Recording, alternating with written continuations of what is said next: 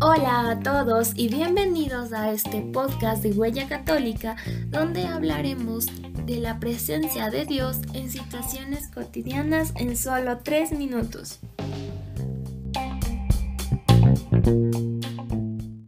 ¿Somos iglesia?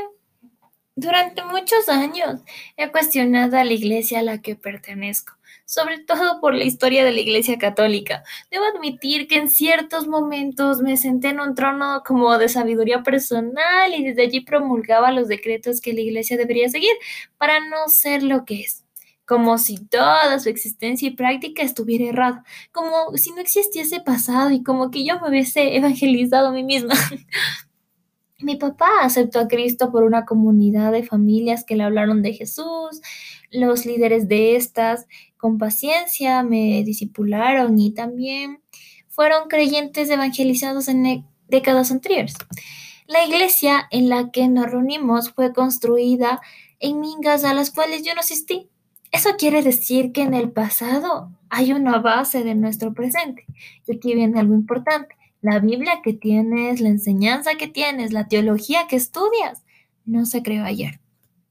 Sí, hay errores en nuestra manera de ser y hacer iglesia y tenemos muchas observaciones de seguro, pero a pesar de que durante años critiqué a la iglesia a la que pertenezco pensando que todo el pasado estaba mal y que no había nada rescatable, excepto los himnos, el piano y tal vez un par de personas.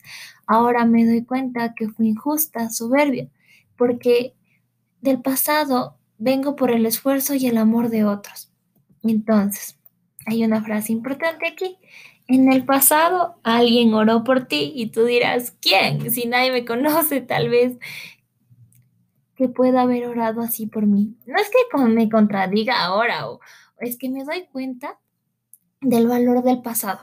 Ninguno de los creyentes contemporáneos conocería el Evangelio sin el trabajo de todos los años pasados tantos hombres y mujeres en el Ecuador, en Latinoamérica, que pagaron piso por aguantar piedras, por hablar de un Jesús vivo, que caminaban kilómetros porque los autobuses no los llevaba por su creencia.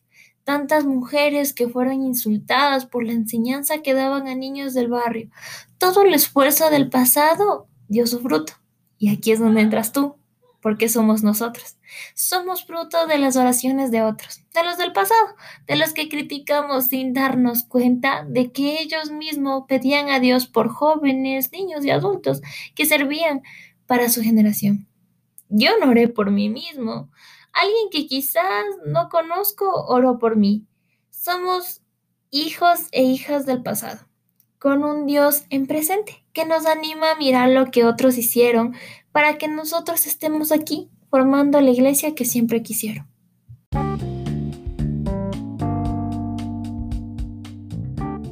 Muchas gracias por escucharnos.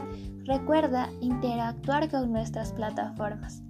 Hasta la próxima.